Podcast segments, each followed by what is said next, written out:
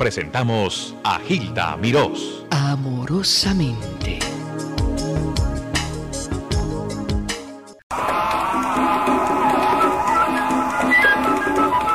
No, no es Joaquín González tocando, pero es esa música candente, fuego, con amor en una forma especial.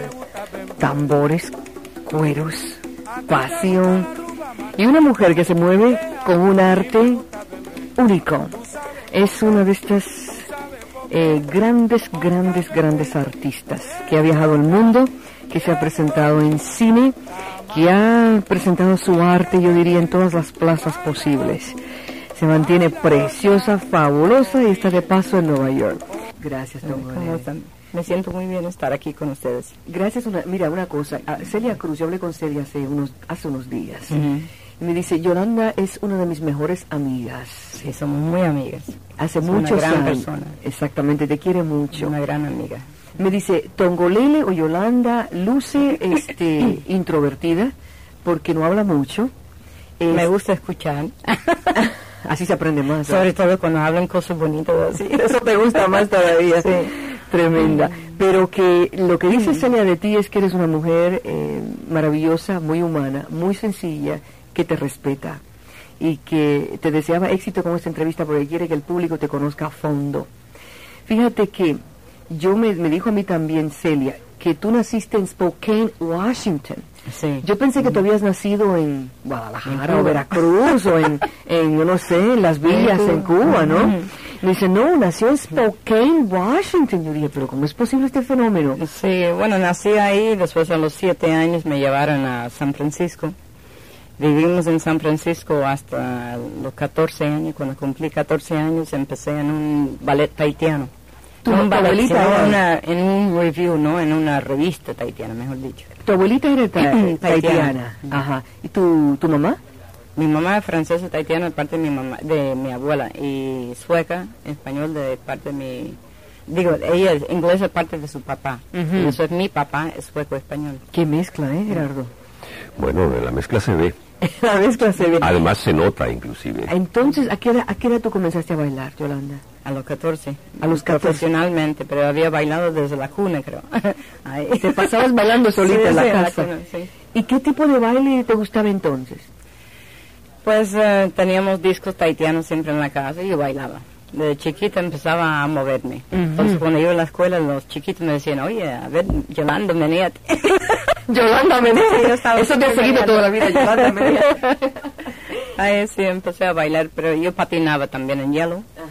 Tomaba clases de ballet y muchas cosas, pero lo que me gustaba para mí bailar era cosas de ritmo. Después, llegando a San Francisco, estaba de moda la música cubana, estaba el difunto Miguelito Valdés eh, pegado con su babalú y toda esa cosa, entonces me, este, me enamoré de la música cubana.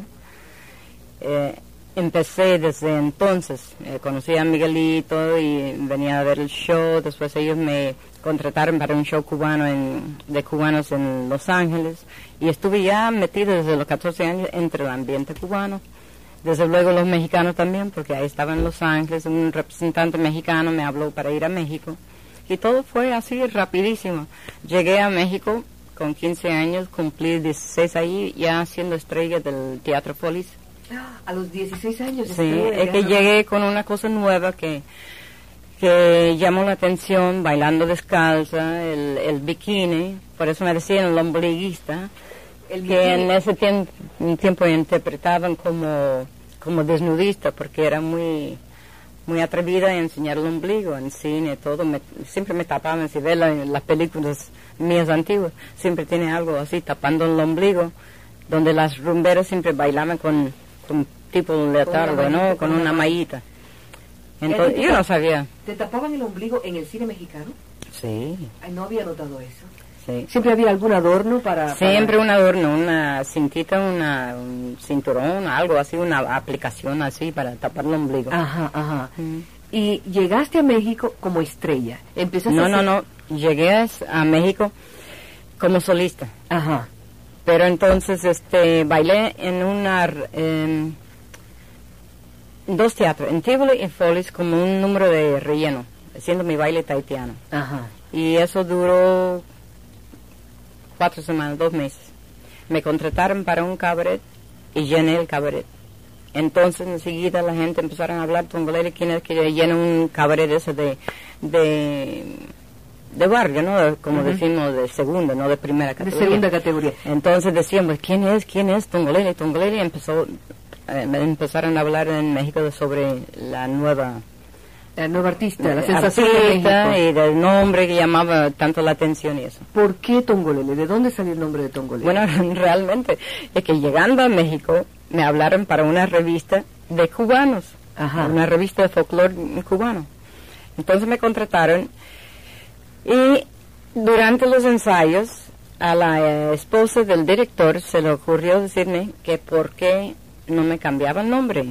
Ahora ella fue vedette, en ese tiempo no bailaba, pero era vedette cubana de baile. Y yo no sé por qué me dijo eso, pero como yo acababa de empezar, me daba igual cambiar mi nombre o no cambiar mi nombre. Entonces fui al hotel y estuve poniendo nombres haitianos con nombres africanos y los unía por la mitad, ¿no? Cortaba el nombre por la mitad y saqué como 10 nombres, los llevé al, al grupo, al- a la compañía y todos los cubanos escogieron Tongolele. Ajá. Yo tenía una que me gustaba más que era Sandoa. Ajá. Pero ellos me dijeron que en Cuba había una sátira, una sangre, no sé qué cosa, y dije, no, no, Tongolele. Entonces, bueno, total, me quedé como Tongolele para esa revista. Parece revista. Pero después me dio hepatitis y no debuté. Ah. Y me quedé con ese nombre pintado en mi fotografía, ¿ves? Ajá. Cuando me llevaron al teatro Tivoli, entonces yo les pedí, mira, no me anuncien como Tongolele, ese era para otro show, aquí yo voy a ser Yolanda Montes. Pero mandaron la foto a la prensa y, y me publicaron Tongolele de todas formas. Me bautizaron, te quedaste Así todo- que fue sin querer y qu- queriendo, ¿no? Formidable. Yolanda Montes Tongolele.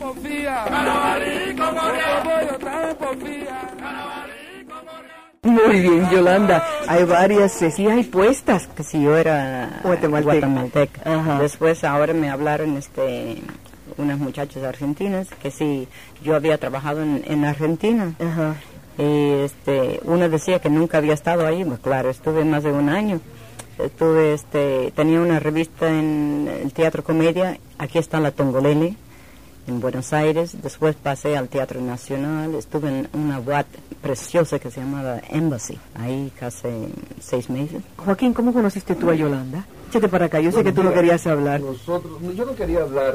Pero vamos, vamos, vamos. no, no empiezo con eso otra vez. Vamos a nos, nos vimos trabajando. No, no, no, no, no. No. Joaquín, dime, dime. En, en, en esa compañía que mencionó ella cuando se cambió el nombre, Ajá. ahí fue donde nos conocimos. Al principio de la carrera de, de Yolanda. Cuando éramos chamacos. Sí, era un chamaco Chamaco, como se dice en. México, los Sí, niños. Era un Sí. muchacho. ¿no? Eh. Y ahí nos conocimos. En esa compañía ¿Tú trabajamos. estabas tocando bongo? Sí, yo trabajé en esa compañía. Ella no trabajó porque se enfermó. Ujú. La hepatitis yo que le dio. Sí. ¿De dónde tú eres? ¿De qué parte de Cuba? De Santiago de Cuba, el ombligo del mundo. Ah, el ombligo que le tapaban a Tongolera. Está bueno eso. Catara, catara. Oye, pero una cosa, tú la viste y dijiste, esta es la mujer de mi vida. Yo, no, ella fue la que dijo eso. Este es el tío de- ella fue la que me enamoró. ¿Estás Ah. oyendo, Celia? ¿Estás oyendo? Está bueno, seguimos con Tongolele.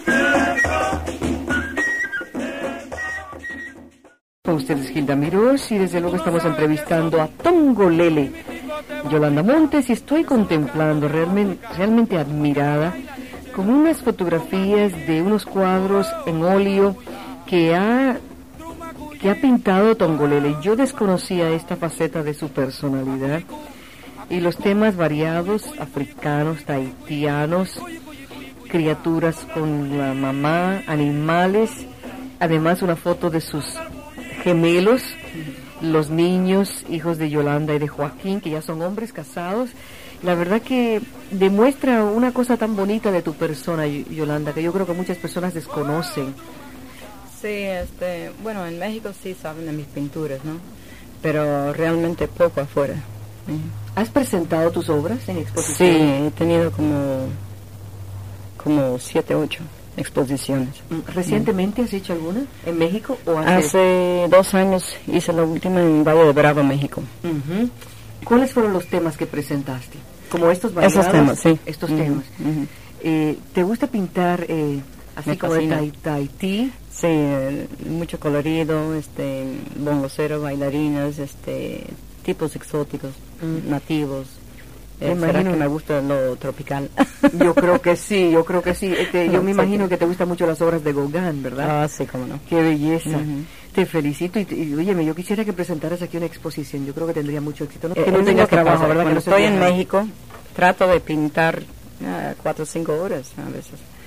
Pero como, como ahí estoy bailando, estoy ensayando, me voy a solear. Tengo muchas cosas que hacer cuando estoy en México, arreglando ropa. Entonces, es muy difícil ser bailarina y pintora a la vez, ¿no?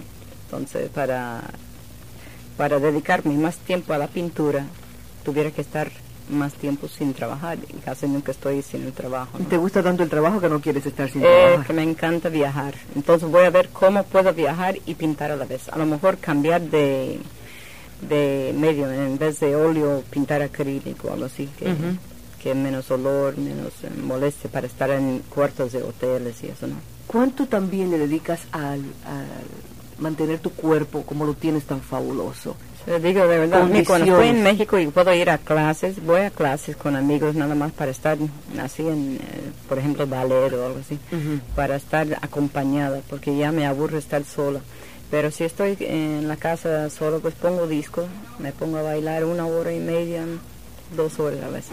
¿Cómo desarrollas tu coreografía, Yolanda? ¿Es todo improvisado o ya tienes una rutina marcada? Bueno, realmente yo bailo mejor mm, semi improvisado. O sea, yo pongo este un baile de ritmo, que es lo que me dedico más a bailes con ritmo, aunque me gusta bailar con música también, pero casi nunca hay orquesta si no es en, en una revista grande o en televisión o en este eh, por ejemplo películas o algo así porque ya en cabarets estar viajando es muy difícil encontrar músicos así que pueden tocar una Claro, una claro. música para bailar entonces este pongo unas marcas como un esqueleto digo yo pongo unas marcas para el baile. De aquí a aquí eh, tocamos este ritmo, entonces con un señal eh, me cambia el ritmo. Con una vuelta, sí. Joaquín te comprende tanto que él Sí, estamos sincronizados. Entonces, si, si bailo libre en- entre ese ritmo, él un día pues eh, lo toca distinto y yo enseguida lo bailo distinto. se va bien. quedando pasos fijos. Entonces se van formando una semi-rutina que la gente lo ven y, y pueden ver algo semejante. Eh, sin embargo, cada vez que me ven bailar, me ven bailar diferen- diferente. Claro. Y por eso yo puedo seguir eh, con un mismo baile que no es un mismo baile, solamente que, que tenga, por ejemplo, el angue, que yo digo, es un baile que tiene el coro angue, pero siempre está cambiando, siempre está variando. Entonces, Siempre es una cada show creación. lo ven distinto. Es sí. una creación Ajá. especial. Aunque en cada tenga show. marcas iguales, ahí todos los días eh, este, inventamos cosas nuevas. eh, Qué me divino. siento distinto. Tú te transformas cuando bailas, o sea, sientes algo especial que te inyecta la música que te Ah, sí, vuelve. ya una vez que estoy arriba de la pista, entonces no me fijo en nada. Es más, si, si algo me distrae, me quedo en blanco. ¿Sabes lo que es en blanco? Ujú, Que se ven sé. los ojos blancos. Mm, Blanco, blanco, tú lo has dicho. blanco porque no recuerdo nada. Me, me, me sacan de, de mi momento y me olvido qué marca estoy o algo así en, en el baile. Aunque sea improvisado, tengo unas marcas para cambiar de un paso a otro. Y a veces si alguien me distrae, eh, me, me pierdo esa concentración. Eso es cuando, cuando me quedo en blanco. Tú, desde luego, muy provocativa bailando. Bueno, no trato de ser provocativa, No, es que es- yo no siento que soy provocativa, solamente yo he visto que siempre se quedan muy callados el, el público cuando yo bailo. Y es más, cuando empecé en México decían que yo era la bailarina sin aplausos, porque el público se quedaba tan callado, tan callado, que yo pensaba que yo no tenía éxito. Sin embargo, llenaba, decía la bailarina que llena y no aplauden. Entonces o- otros artistas decían, pues a mí me aplauden mucho más que Tongolele. Sí. Pero ellos no llenaban. Bueno, yo no sabía por qué era eso, pero ahora, después de tantos años, pienso que es que el tambor o el baile o algo que yo hago hace que, que se siente como hipnotizado, creo. Se quedan así como... En un están trance, viendo, en un están- trance, en un están, trance. Sí. No, no, no soy bailarina de gritos, vaya. Hay una cosa, yo te he visto bailar en México, por cierto, y es un arte muy fino. Provocativa quiero decir, porque como sales con poca ropa y el cuerpo tuyo es voluptuoso, porque esa es la realidad, ah, entonces yo considero que personas se ven provocadas, ¿no? A, a despertarle sensaciones. ¿Cómo tú controlas? ¿O en algún momento has tenido problemas con alguna persona que, que no ha sabido apreciar lo que tú estás haciendo?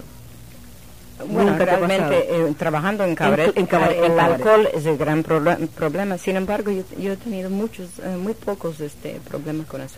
Un borracho puede aparecer de donde quiera, ¿no? Pero realmente no, no ha sido eh, un problema muy grande mío porque, como dice, yo bailo eh, en series y yo no estoy provocando en una forma que puede excitar o incitar al público a decirme algo.